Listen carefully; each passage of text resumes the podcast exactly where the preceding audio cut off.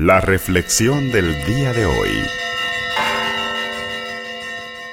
Lectura del Santo Evangelio según San Mateo. En aquel tiempo Jesús llegó a su tierra y se puso a enseñar a la gente en la sinagoga, de tal manera que todos estaban asombrados y preguntaban, ¿de dónde ha sacado éste esa sabiduría y esos poderes milagrosos? ¿Acaso no es el hijo del carpintero? ¿No se llama María su madre y sus hermanos Santiago, José, Simón y Judas? ¿Es que no viven entre nosotros todas sus hermanas? Y se negaban a creer en él. Entonces Jesús les dijo, un profeta no es despreciado más que en su patria y en su casa. Y no hizo ahí muchos milagros por la incredulidad de ellos. Palabra del Señor.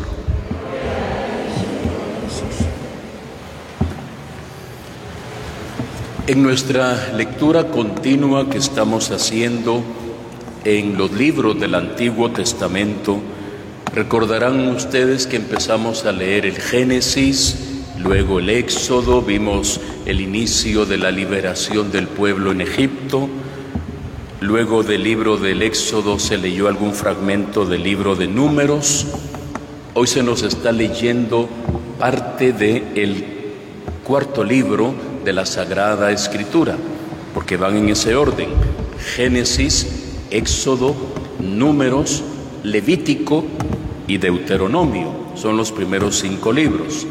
Hoy se nos presenta un breve fragmento del libro de Levítico y pudiéramos decir sencillamente, se nos presenta el calendario litúrgico de las fiestas del pueblo de Israel. Fuimos escuchando una tras otra las diferentes fiestas en las que se dice hay que congregarse como asamblea litúrgica, prácticamente como nosotros en esta noche. Pero notemos que cada celebración hace referencia a la acción de Dios por su pueblo.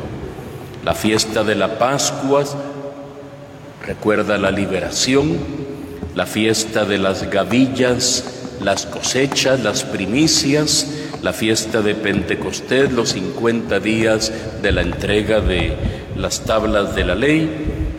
Escuchábamos la fiesta de los campamentos que recordaba cómo ellos eran peregrinos, no tenían lugar fijo e iban haciendo tiendas de campaña en el camino. La fiesta de la expiación, el reconocer que uno se puede equivocar y Dios perdona. En fin, un calendario litúrgico que nos puede hacer pensar en esta noche en nuestro propio calendario litúrgico, porque ellos son nuestros hermanos mayores en la fe, nosotros hemos ido aprendiendo de nuestros hermanos judíos también nuestras mismas celebraciones litúrgicas, que cada vez somos llamados a valorizar de la mejor manera. La fiesta solamente tiene sentido en cuanto que hace referencia a la acción de Dios por su pueblo. Y cuando son las fiestas de los santos, el testimonio que los santos dan por amor a Dios en medio del pueblo. Pues hoy brevemente esa es la enseñanza que nos traslada. Uno pudiera decir algo complicada la lectura, fue leída muy, muy bien, pero uno dice, son textos muy antiguos que sencillamente nos hacen pensar cuando estamos en la Eucaristía o el domingo, siempre se hablaba ahí del séptimo día, o en cualquier otra fiesta importante, reconocer que lo fundamental es hacer memoria de la acción de Dios en nuestra vida. Como en este momento en el altar, haremos memoria de un Dios que nos amó hasta el extremo de quedarse con nosotros, transformando el pan y el vino en su cuerpo y en su sangre. Que Él nos bendiga y que esta palabra nos llene a todos de vida en abundancia. Que así sea para todos nosotros.